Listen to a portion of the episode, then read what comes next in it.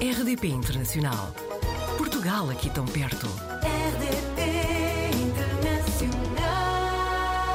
Apanhámos o Nuno do Carmo na rede, natural do Porto, já viveu em 14 países, agora está em Oslo desde junho de 2022. Nuno, antes de mais, bem-vindo à RDP Internacional. Joana, obrigadíssimo pelo convite, é um gosto estar aqui consigo. Infelizmente não vamos ter tempo de falar de todas estas suas experiências. Ah, assim, cronologicamente, qual é que foi o primeiro país para, para onde se mudou? Para o primeiro país onde viveu, além de Portugal? Portanto, eu fui, mudei-me para, para a Inglaterra, para Londres, e passei lá três anos, foi, foi a primeira experiência assim, assim fora do país. E destas experiências todas, houve alguma que, que o tenha marcado particularmente? Marcado, sim. Sabe que eu, eu sempre trabalhei com, com assuntos complexos e, e- e menos agradáveis também. Certo. Ah, portanto, em contextos muito diferentes, mas os que mais destaco foi, foi o ano passado em Timor, em Timor-Leste, e tive também um ano em que passei metade do tempo num campo de refugiados na Birmânia e outra metade na Tailândia, que também foi, foi, foi muito marcante. Sempre aqui. Não necessariamente, desculpe, não, não, não necessariamente pela, pela beleza eh, em que estava envolvido, Uhum. Não era toda uma experiência nesse, nesse sentido, mas por tudo que foi partilhado a nível humano e por todas as aprendizagens também. No Porto, o Nuno era coordenador do Centro Cais. Hoje está a trabalhar para conseguir, eh, em 2050, alimentar 10 mil milhões de pessoas de forma saudável, sustentável e justa. Perguntava-lhe então como é que é o trabalho que está a desenvolver na EAT Foundation. Era, portanto, eu, eu estou agora na coordenação do, do que é objetivamente uma, uma comissão científica e, portanto, que reúne cientistas de todo o mundo, de, de renome, de várias disciplinas também. eh, e a ideia aqui é tentar responder uma, uma simples questão, não é? Que é, assumindo-se que a população vai crescer até o número próximo dos, dos 10 mil milhões em, em 2050, como é que conseguimos garantir que conseguimos alimentar toda a gente de uma forma que é saudável e Uhum. depois percebendo o que é que temos que alimentar, como é que vamos conseguir produzir isso dentro do que são os limites do planeta e depois como é que garantimos também que toda a gente, independentemente do seu contexto, tenha, tenha acesso a, a esta alimentação também. Portanto, há aqui estes três vértices e, e portanto, estamos no segundo ano ah, do projeto que se prevê que seja publicado ali em meados de 2025. Recentemente, Nuno, falámos com um português que é autarca na Noruega e ficámos com a sensação de que, não, sendo, não é um país perfeito, não é? Mas que as coisas funcionam, não é? Eh, o Nuno, inclusivamente, eh, antes desta gravação, eh, explicou-nos que, apesar de ser uma capital, não há trânsito, os serviços funcionam, há muita cultura, muito sentido de sociedade.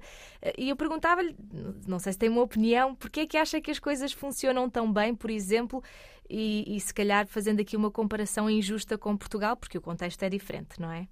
Eu, de uma forma muito, muito simplista, esta análise, como é óbvio, mas há aqui um, um ponto que acho que é fundamental e que os nórdicos, portanto, não é uma coisa só da Noruega, mas que os nórdicos já perceberam há muito tempo, que é o trabalho deveria garantir dignidade. Né? Portanto, uma Certo. pessoa, só por estar inserida no mundo do trabalho, independentemente de ter uma posição mais qualificada, menos qualificada, mas isso deveria permitir a essa pessoa de viver de uma forma digna.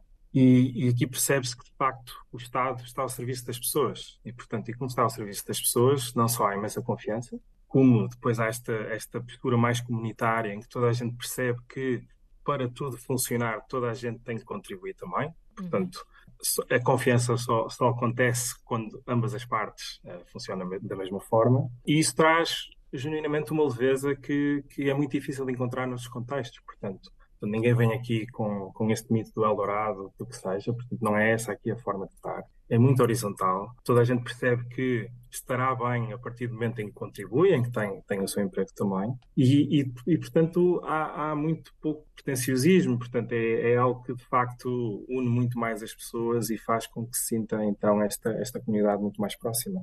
Já ouvi dizer também que ajuda o facto de ser um país mais rico. Isso sim. E aqui, eh, objetivamente, eles tiveram a, a- a descoberta do petróleo, que, que Uhum. obviamente mudou tudo na sociedade, mas infelizmente, na, na grande maior parte dos países que, que têm petróleo e que têm, que têm acesso a, a esta fonte de receita, as coisas não, não evoluíram da mesma forma, não é? Portanto, eles criaram aqui um fundo soberano que, que garante que há uma gestão que é, que é razoável, que é racional e que está ao serviço das pessoas mais uma vez. Portanto, e todos os políticos, independentemente de, de estarem há mais ou menos tempo no, no poder, só podem gastar os juros de, desse, de, desse próprio fundo soberano também. E, portanto, há aqui esta, esta forma de ser e forma de estar em que, de facto, tudo é para todos e não só para alguns. E, portanto, todas as pessoas, independentemente de poderem trabalhar num restaurante ou poderem estar na gestão de uma grande empresa, têm acesso ao mesmo tipo de serviços uhum. e sabem que nem toda a gente tem um Tesla, mas toda a gente terá a possibilidade de ter um Tesla se assim quiser. E, portanto, isso faz com que não haja depois esta competição também e, e este quase canibalismo que muitas vezes vemos na sociedade em que toda a gente para chegar um bocadinho à frente tem que passar por cima do outro. E, mas o exemplo vem de cima. E isto é que também acho que aqui é um fator uh, de diferença fundamental, porque de facto uh, tem acesso uh, a tudo, tudo funciona, há uma resposta, há uma previsibilidade também, porque sabe que para algo acontecer há todo um processo e vai conseguir acompanhar todos os passos desse processo. E, portanto, isso cria de facto toda esta leveza que falei e, e, faz com que as pessoas vivam de uma forma muito mais tranquila e que não seja aquela coisa de estar a contar tudo até ao fim do mês e tentar perceber como é que se vai sobreviver ao próximo mês também.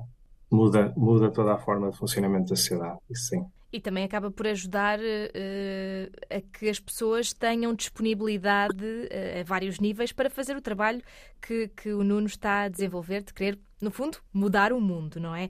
Mas aqui, só, só voltando ao país onde está a viver, porque é o país que nós associamos ao bacalhau, não é? E o Nuno contou-nos que o bacalhau é outra coisa, não é? Batatas com molho de tomate. Sim, uh, aqui não, ia dizer que a forma como eles interpretam o, o bacalhau, o peixe, é, é completamente diferente, é diferente. e, portanto, Sim. óbvio que nós, nós secamos e depois consumimos dessa forma, não é? Aqui é sempre fresco, mas de facto eles associam isso a um prato em específico e não ao peixe e, e todas as, as, as, receitas que nós depois temos também para, para a sua confecção. Percebemos que, que existe aí um bom equilíbrio entre a vida pessoal e profissional e sei que gosta de fotografia, que se tem dedicado ao seu website e que está a preparar um livro de poesia, correto? Sim, sim, sim.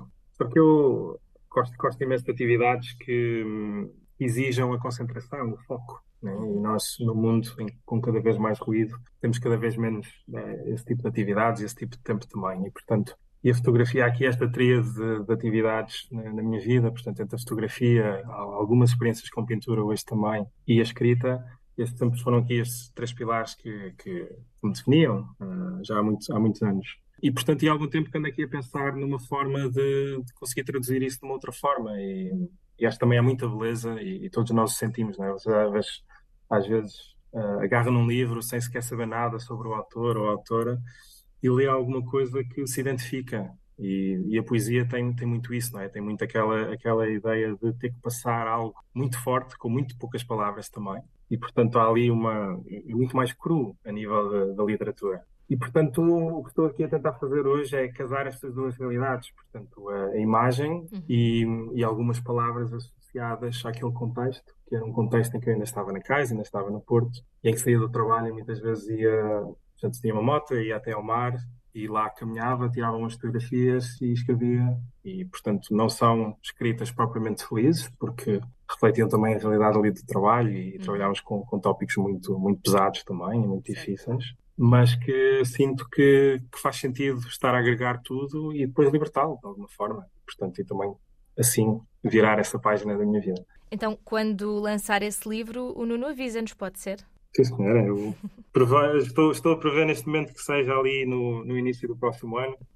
Mas tudo a gosto, isso Passa a correr, eh, assim como todos estes anos que tem passado longe de casa, não é, Nuno? Depois de tantas Sim. experiências, calculo que, que, tão cedo não vá, não vá regressar a Portugal. Uh, Oslo será a, a, sua última paragem? Não sei se posso dizer isso. Posso uhum. dizer, eu, eu, eu não digo que vim aqui para, para, para sentar, né? mas digo claro. que vim aqui para abrandar.